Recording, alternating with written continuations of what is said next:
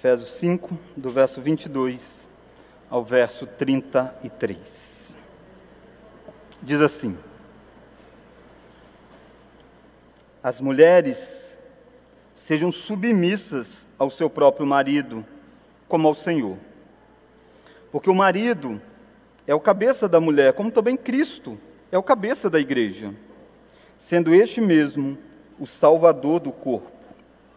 Como, porém, a igreja está sujeita a Cristo, assim também as mulheres sejam em tudo submissas ao seu marido.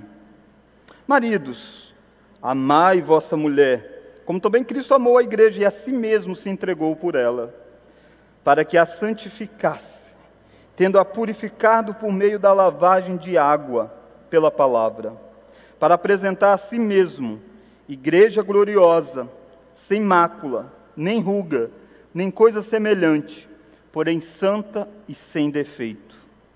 Assim também os maridos devem amar a sua mulher, como ao próprio corpo. Quem ama a esposa, a si mesmo se ama. Porque ninguém jamais odiou a própria carne, antes a, antes a alimenta e dela cuida, como também Cristo faz com a igreja. Porque somos membros do seu corpo. Eis porque deixará o homem o seu pai e a sua mãe, e se unirá à sua mulher, e se tornarão os dois uma só carne. Grande é este mistério, mas eu me refiro a Cristo e à igreja. Não obstante, vós, cada um de per si, também ame a própria esposa, como a si mesmo, e a esposa respeite ao marido. Deus, tua palavra é tão poderosa e tão desafiadora a todos nós. Que nós possamos ouvir a tua voz nesta noite, sermos edificados, exortados, mas também consolados, ó Deus, pela tua graça. Pedimos tudo isso no nome daquele que é o esposo maior das nossas vidas, no nome de Jesus Cristo. Amém. Irmãos, para aqueles que porventura não têm acompanhado aqui, eu tenho exposto a carta aos Efésios. E eu fiquei fora dois domingos eh, por causa de uns dias de férias, tendo visto o nascimento da minha filhinha. E agora estou retornando. E temos por hábito pregar de forma sequencial. E nós chegamos hoje neste capítulo 5, do verso 22 ao verso 33. Talvez você não é casado. Talvez você diz, o sermão hoje parece que não vai ter nada para mim. Eu vi aí que é marido e vi que é esposa. Então eu tô, vou desligar. Não, irmãos, ah, é interessante você lembrar como que as pessoas recebiam essas cartas. Essa carta foi escrita a uma igreja, Éfeso. A igreja estava como nós estamos aqui, reunido. E essa carta era lida, não existia uma cópia para cada pessoa. Mas no dia em que todos estavam reunidos, alguém então pegava a carta e começava a ler o que Paulo tinha dito. E quando eles liam, a ideia de Paulo não é dizer, quando chegar na parte dos casados, chame eles à parte para que eles possam então ouvir, só para eles, porque não vai interessar os outros. Não. A carta toda interessa a igreja toda, inclusive essa função de marido e esposa. De tal forma que você que vem aqui nessa noite, você não veio à toa, não foi por acaso, nada acontece na nossa vida por acaso. Foi Deus mesmo quem trouxe você aqui esteja com ouvido e peça que Deus trabalhe no seu coração para que você entenda as preciosas verdades desse texto. E mais cedo ou mais tarde isso vai fazer muito sentido para você, se Deus assim quiser usar a palavra dele. A carta aos Efésios, irmãos, ela tem duas grandes divisões. Do verso 1 ao, do capítulo 1 ao capítulo 3, nós encontramos a base da nossa identidade. Nós temos uma identidade formada por causa de Cristo. Sem Cristo nós estávamos mortos, perdidos, cegos, andávamos errantes, éramos escravos da nossa carne, do mundo, das paixões. Mas Deus fez uma grande identidade em nós. Deus mostrou a suprema abundância da sua riqueza, da sua graça, derramando nas nossas vidas. No capítulo 4, 5 e 6, o que você encontra é como que essa nova identidade, a identidade de cristão, de quem nós somos em Cristo, se manifesta. E Paulo mostrou isso, mostrou como que nós nos, nós nos relacionamos com o mundo, como que nós nos relacionamos com a igreja. E agora Paulo entra naquele núcleo, talvez mais difícil, que é o núcleo familiar.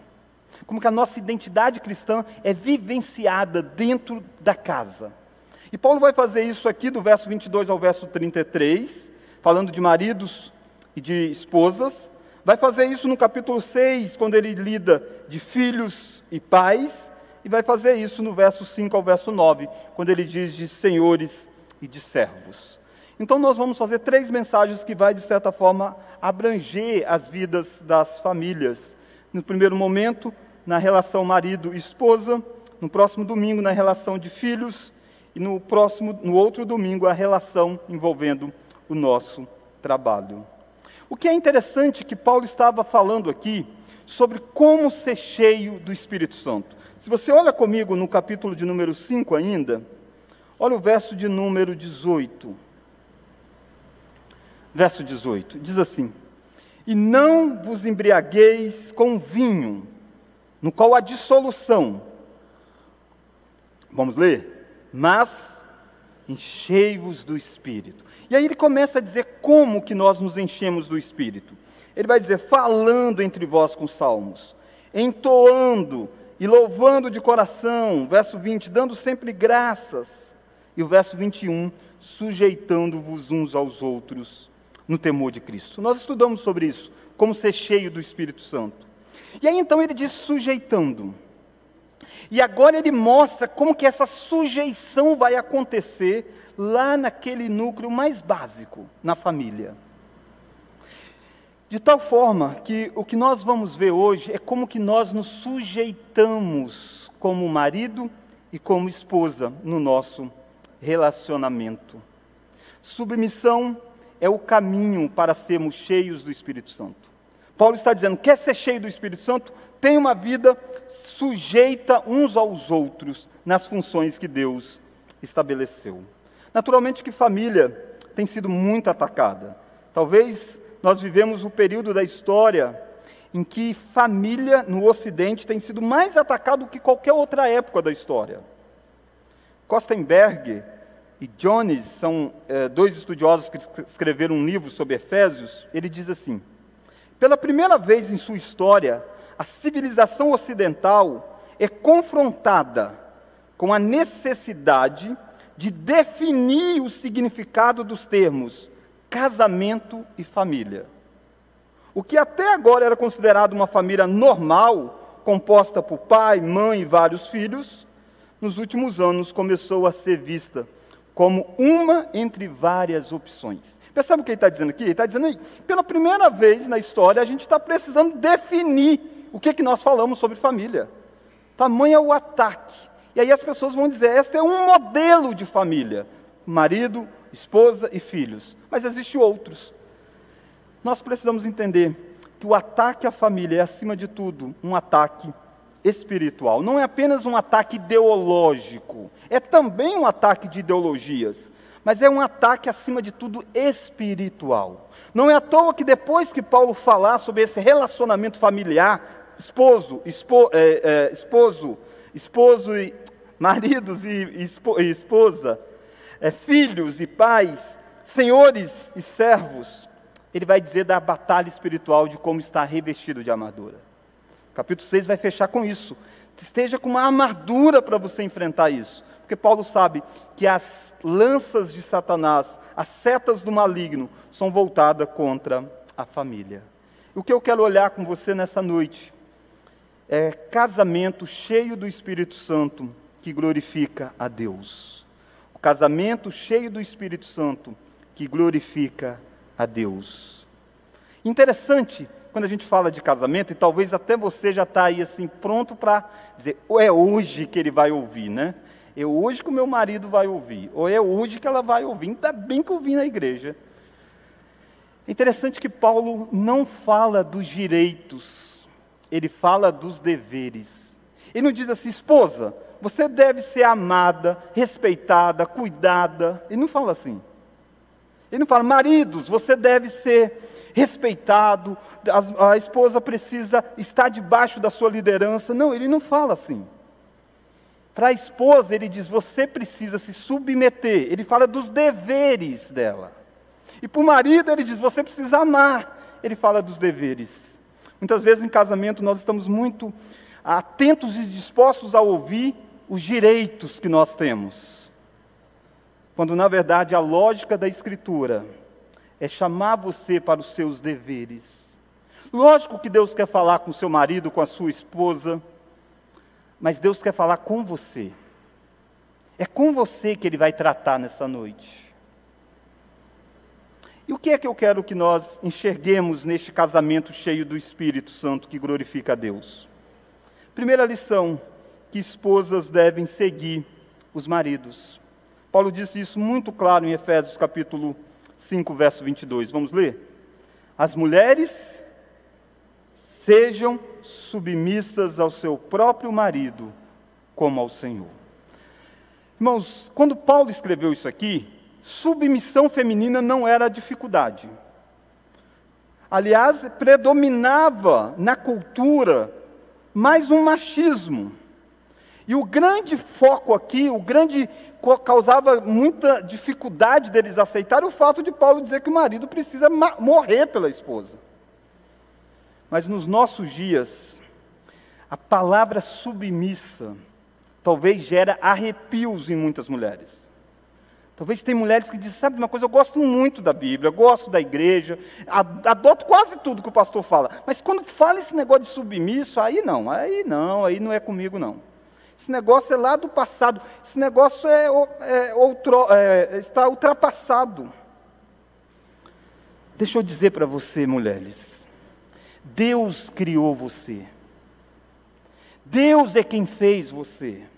E Deus não colocou submissão sobre você como um castigo, como algo para ser pesado, algo para você odiar. Não. Deus que criou você, Ele sabe que você, para ser plenamente realizada, você não pode ser a líder da sua casa. Você precisa ser a submissa do seu lar, a auxiliadora. Deus a fez para isto. Quem inverteu essa história foi Satanás.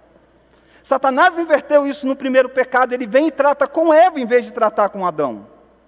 E Eva conduz Adão, e Adão anui ao conselho de Eva e come do fruto proibido. E Paulo vai dizer que Adão não foi enganado.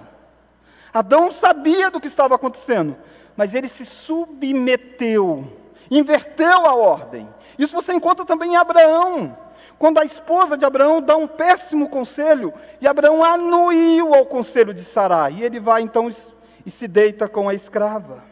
Essa inversão de papéis não é apenas algo cultural, é algo que está lá no jardim do Éden com a queda de Satanás.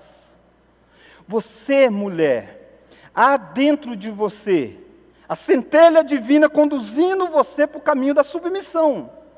Mas há dentro de você também a natureza corrompida pelo pecado, que quer se rebelar contra isso. Por que é que esposas devem seguir os maridos? Homens e mulheres têm o mesmo valor, mas desempenham papéis diferentes. Preste atenção nisso. Porque existe também no nosso, nosso tempo um ressurgimento da masculinidade, fora do Evangelho. E aí muitos estão, na verdade, trazendo um machismo. Não é disso que Paulo está falando. Paulo não vê submissão feminina como sendo inferioridade. Não é porque a mulher é menos capaz ou mais capaz.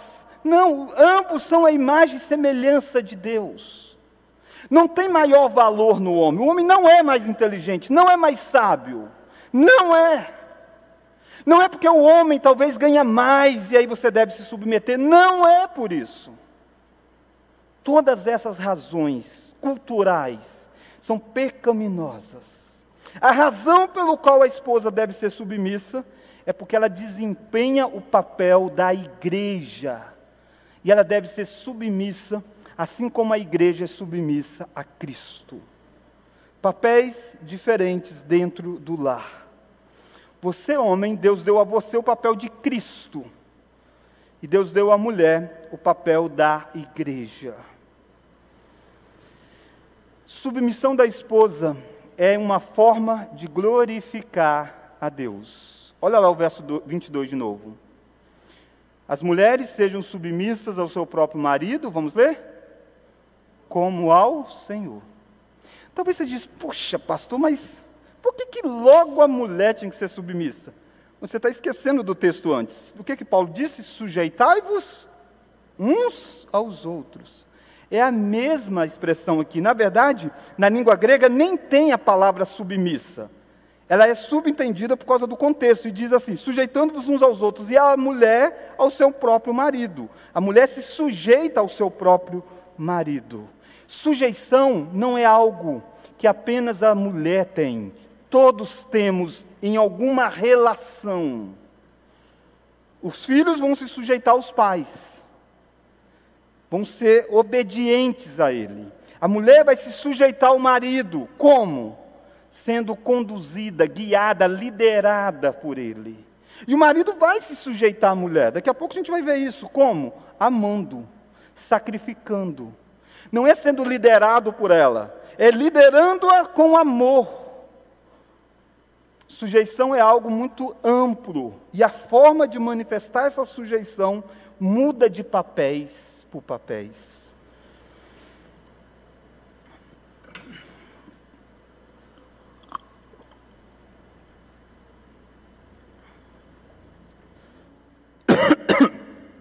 Olha o verso 23. Vamos ler? Porque como também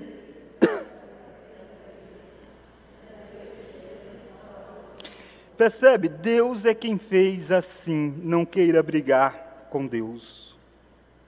Mas eu quero chamar a atenção para a segunda lição. Essa primeira lição, esposas devem seguir os maridos, sendo submissas a ele, seguindo a liderança dele. Segunda lição, maridos devem liderar com amor sacrificial. Olha a descrição que é feita para os maridos a partir do verso 25. Vamos ler? Maridos, amai vossa mulher. Só um minuto. É uma liderança conduzida pelo amor. Não é aquela submissão de alguém que vai dizer, ei, frita os pastéis, que eu estou morrendo de fome, você é, minha, é submissa a mim. Não, esquece isso. É uma liderança onde o líder ama como Cristo amou a igreja. Ele ama com amor incondicional. Liderança baseada em amor. Liderança baseada em entrega. Olha ainda o verso 25. Maridos, amai a vossa mulher, como também Cristo amou a igreja e a si mesmo se entregou por ela. Há uma liderança que se entrega de forma sacrificial. Sabe o que, é que Paulo tem em mente aqui? Jesus Cristo na cruz do Calvário, no Gólgota. As costas de Cristo foram açoitadas, suas mãos e pés estavam pregados na madeira, uma lança foi cravada ao seu lado, uma coroa de espinho foi colocada em sua cabeça. Tudo isso porque ele amou a igreja, porque ele se entregou por ela. É assim que você deve viver a sua relação de casamento, se entregando. Nós vivemos uma geração de homens frouxos. E eu sou um desses. E você também é. Você só não tem coragem de dizer como eu tenho de dizer, até sendo filmado. Nós queremos viver dentro do nosso lar, como se nós fôssemos o rei do lar para ser servido. E não para nós sermos o rei do lar, como era o, o rei na perspectiva bíblica. O rei saía à batalha para, para lutar pelo seu povo. O rei se sacrificava em favor do seu povo. É isso que Deus chama eu e você para sermos. Quando a coisa está difícil na sua casa, você precisa chamar responsabilidade para você. Deus fez você para isso. Não delegue tudo nas costas da sua esposa.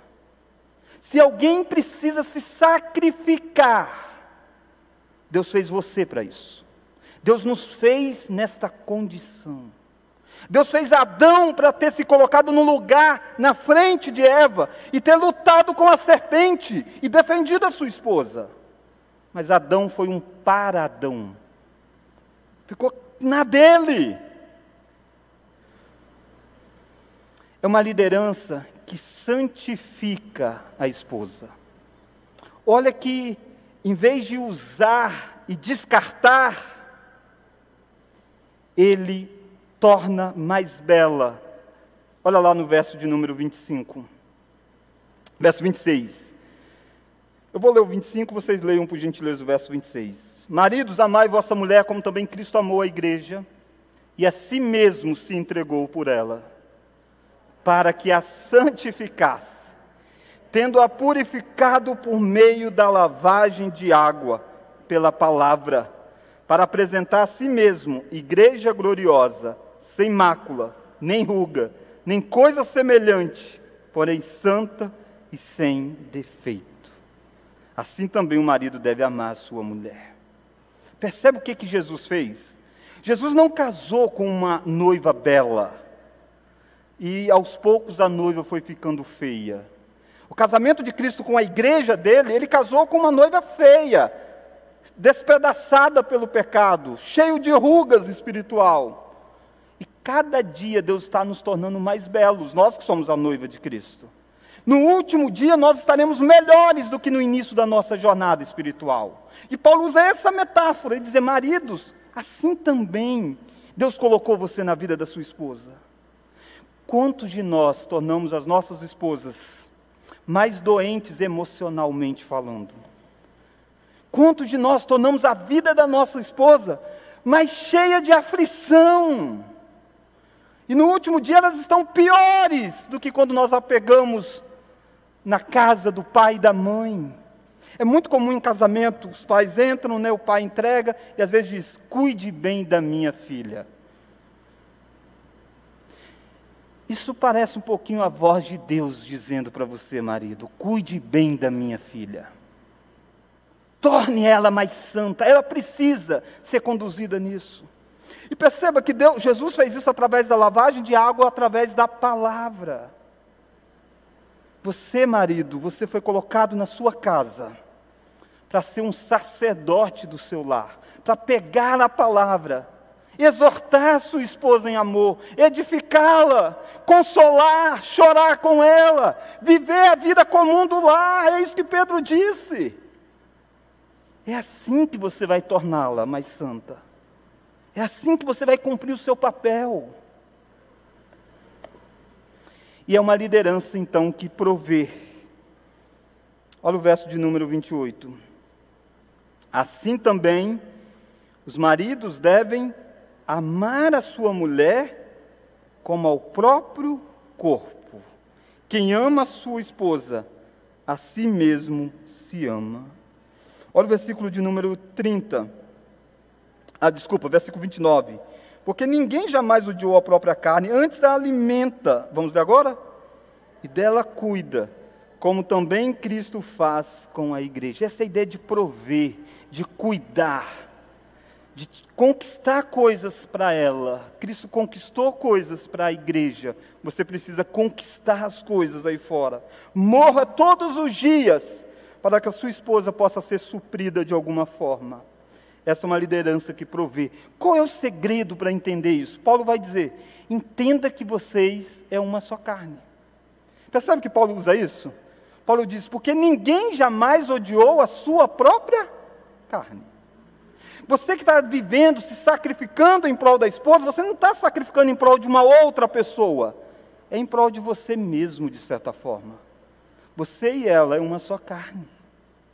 Entender biblicamente faz todo sentido, irmãos.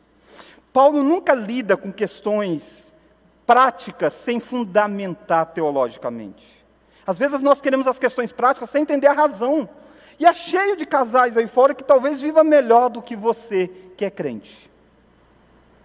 Mas a forma como eles vivem, as razões pelas quais eles vivem, não é a razão correta como você está sendo despertado para viver. Você ama a sua esposa não simplesmente porque fazendo assim ela vai te tratar melhor. Fazendo assim você vai ter tudo o que você quer. Não, não é, não é um jogo de, de cartas marcadas. E você, esposa, vocês mulheres, vocês sabem muitas vezes que vocês usam das suas estratégias para nessa negociação levar vantagem de alguma forma.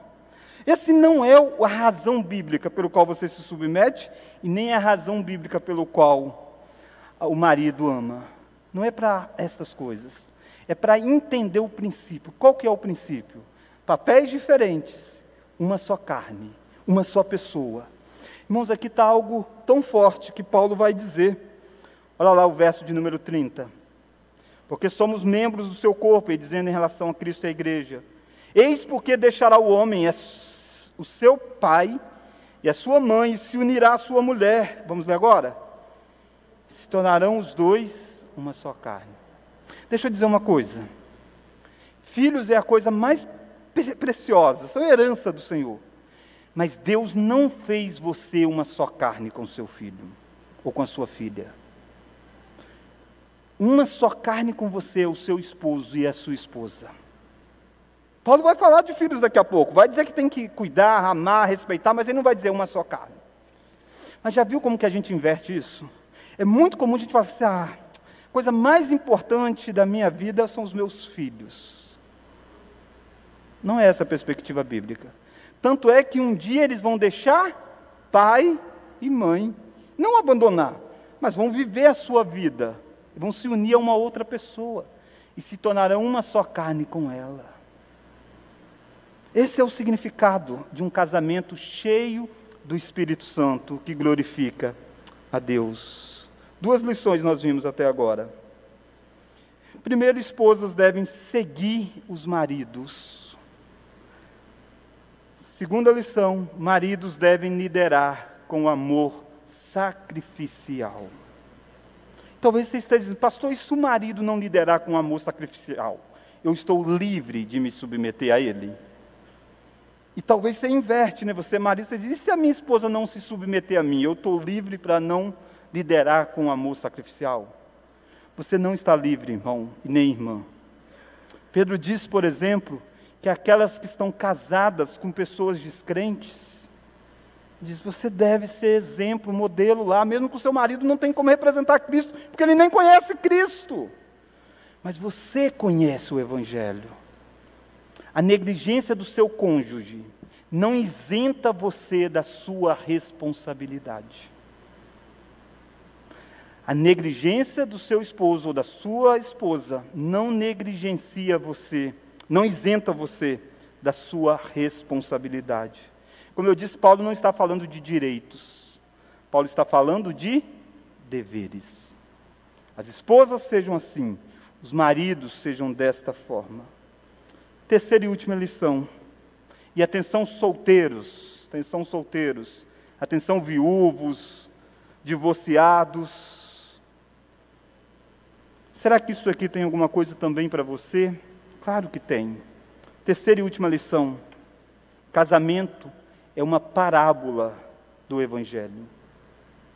Você já reparou tanto da expressão Cristo tem aqui? Tem mais sobre Cristo e a igreja do que sobre marido e mulher. Ele diz: marido, faça isso como Cristo fez, tal, tal, tal, tal. Mulher, faça isso como a igreja tem que ser assim, assim, assada. Esse texto fala muito mais do que de homem e mulher. Esse texto fala de Cristo e a igreja. Olha Paulo dizendo isso. Olha aí comigo. Verso 32. Grande este mistério, mas eu me refiro a Cristo e a igreja. Ele diz: esse mistério é tão grande, e eu me refiro a Cristo e a igreja. Não seja não perca o todo pela parte dessa história. Esse texto fala do Evangelho de Jesus Cristo. Esse texto fala das músicas que nós cantamos aqui, que foi pela cruz, foi pelo sangue que ele nos resgatou. Fala de um amor incondicional que se entregou por nós, fala do que Cristo fez pelo seu povo. E atenção os casados. Que responsabilidade, não? Que responsabilidade que Deus nos deu. Deus nos deu a responsabilidade de mostrar ao mundo como que Cristo ama a igreja e como que a igreja se submete. Por isso que o fracasso das famílias é o fracasso da igreja, do seu testemunho na sociedade. Para o descrente, Deus teve uma ideia de dizer: deixa eu mostrar o que é Cristo e a igreja. Vou encenar isso. Vou encenar isso colocando homem e mulher para viver juntos. Percebe o que é o seu casamento?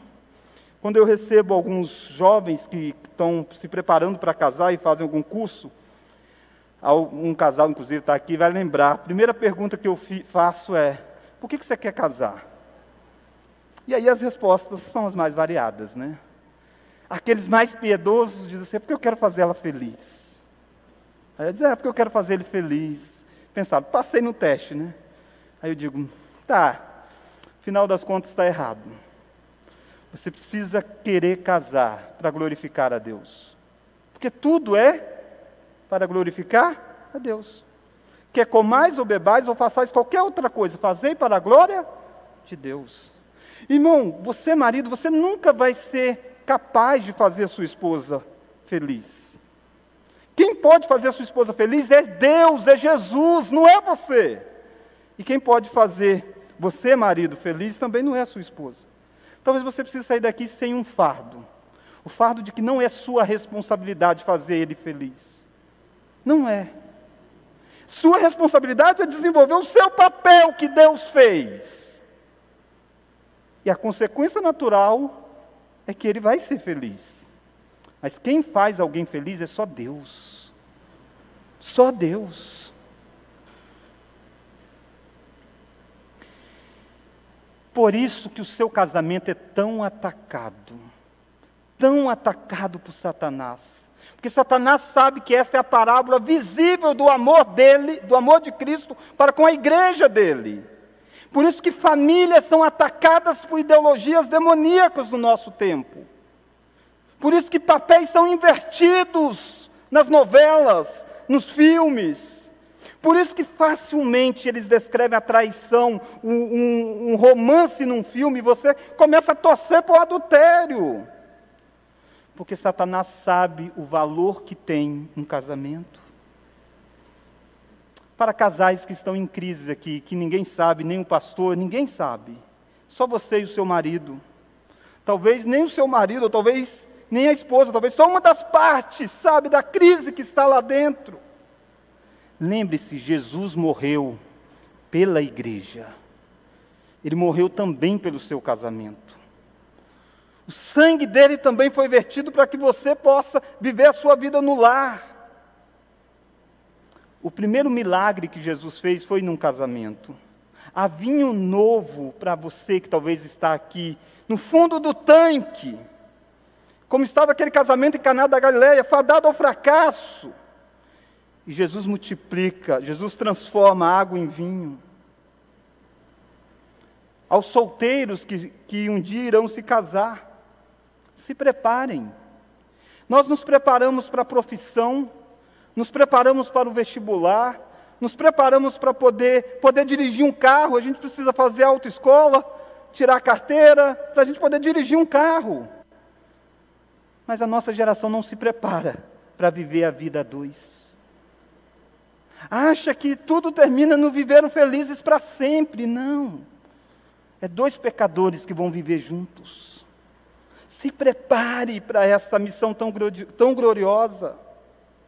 Atenção, pais. Preparem seus filhos para serem bons maridos e boas esposas. Mais do que ser bons profissionais. E cuidado, você, mãe, às vezes uma mentalidade demoníaca entra na sua mente por causa da cultura e você transmite isso para suas, suas filhas. Quantas vezes diz assim, olha, estuda, tá? Para você não depender de homem nenhum. Estude para que você tenha a sua profissão você não depender do seu marido. Para você ser dona do seu nariz. Você está quase dizendo para ela, e no dia que ele encher a paciência, ó, dá linha. Paulo está dizendo, não, prepare elas para ser submissas. Não que elas não possam estudar, devem estudar, devem ter suas carreiras. Quem disse que submissão vale questão de salário? Talvez você é marido de uma mulher que ganha mais do que você e você tem vergonha de liderar ela porque ela provê as coisas dentro de casa. Pare com isso. Submissão não é cultural, submissão é bíblica. A razão é simplesmente uma. Ela representa o papel da igreja e você representa o papel de Cristo. Atenção, pais, preparem os seus filhos para o casamento. Atenção aos solteiros, que nunca mais irão se casar. Paulo disse que aquele que está solteiro está tranquilo, não case não, não precisa casar para ser feliz. Casamento é só uma sombra, é só uma parábola. Casamento não é a realização. Casamento é a sombra de uma realidade maior. Você talvez não tenha sombra, talvez você teve durante um tempo e por alguma razão acabou. Você tem um noivo mais leal do que qualquer outro noivo pode ser. Você tem Jesus Cristo, Ele é o seu noivo, Ele é o seu esposo. Ele está santificando você, Ele está aperfeiçoando você, Ele está casando com você. O casamento é só para mostrar isso. Assim como tinha o templo no Antigo Testamento e hoje não tem mais templo, assim como tinha cordeiro sendo morto e não tem mais cordeiro, porque as coisas aconteceram. Um dia também não vai ter mais casamento, porque o noivo maior chegou. E você pode então colocar o seu coração nisso. E talvez você precise sair daqui aliviada com isso, porque talvez todo mundo diz para você: você precisa casar. Não, você precisa de Jesus. E talvez casar, se Deus quiser. O que você precisa é de Jesus. Ele é o seu noivo. Atenção, mulheres, você que é casada, em um casamento talvez infeliz, porque o seu marido é negligente. Você tem um marido maior que é Jesus Cristo. Honre este que Deus o deu. Honre este que você se colocou por causa das suas escolhas. E saiba que um dia você será pastoreada como você nunca foi, talvez. Isso é o Evangelho. O casamento é uma parábola do Evangelho. Eu e você temos muito para conversar no decorrer da semana. Talvez seus filhos vão perguntar: o que é mesmo que vocês aprenderam lá, papai e mamãe? Talvez as brigas precisam diminuir na frente deles. E talvez você vai dizer, por que vocês não estão brigando tanto mais? É por causa daquilo que o pastor falou aquele dia lá, filho. Saiba que o Evangelho é poderoso para transformar a realidade mais difícil de toda a história. Lembre-se sempre, a graça de Deus é maior do que o nosso pecar. Todos nós negligenciamos as nossas funções Talvez para você ainda há tempo de você retomar o caminho de um marido que lidere a sua casa. Ainda há tempo de você retomar a função de uma mulher que é guiada, conduzida. Isso não significa que você não possa dar conselho, que você não possa participar. Deus fez você para ser auxiliadora, tá? Auxiliadora. Não tem aquela frase que diz assim: se eu, o dia que eu não estou em casa, o dia que eu viajo, a casa vira uma bagunça, o meu marido se perde, ele precisa me ligar para tudo. É mais ou menos assim mesmo. Deus fez você para ser uma auxiliadora. Ele diz: Não é bom que o homem esteja só. Sem você, ele se perde mesmo. Quando eu fico longe da Monique, eu ligo toda hora para ela para saber alguma coisa. Mas você não sabe que está. Né, eu estou perdido aqui. Viu que eu coloquei até o iPad em cima do carro? Só para colocar a criança na cadeirinha. Deus nos fez dependentes de uma auxiliadora. Seja uma auxiliadora que glorifique a Deus. Lembre-se sempre Todo casamento não passa de uma parábola do Evangelho. Se o seu casamento está ruim, é hora de buscar restauração no Senhor. Se o seu casamento está bem, é hora de você agradecer a Deus.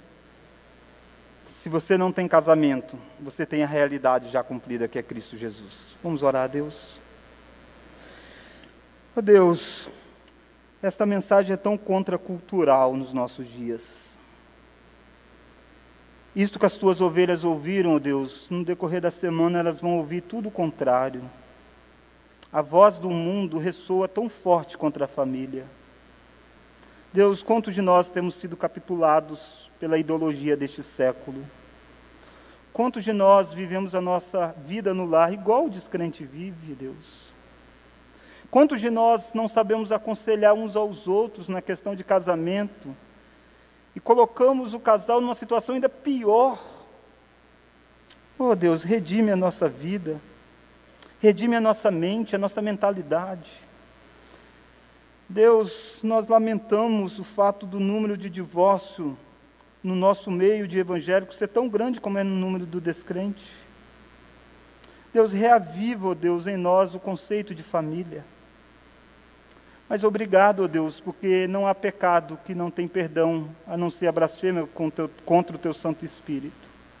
E mesmo que nós tenhamos vivido errado até o dia de hoje, o Senhor pode neste momento nos restaurar, nos despertar. Deus, trate com o coração de pessoas que talvez foram feridas ao longo do tempo nessa jornada familiar. Se decepcionaram com a instituição que o Senhor mesmo criou que eles possam entender que existe um noivo maior que as ama incondicionalmente, que é Jesus Cristo. Obrigado Deus porque o teu amor para conosco é um amor incondicional, persistente, um amor irresistível, um amor que nos aperfeiçoa e que nos edifica e que supre tudo por nós, ó Deus. Obrigado porque nós podemos saber que um dia nós seremos desposados com o noivo da nossa alma, que é Jesus Cristo. Oramos no nome dele, aguardando este retorno triunfal. Amém.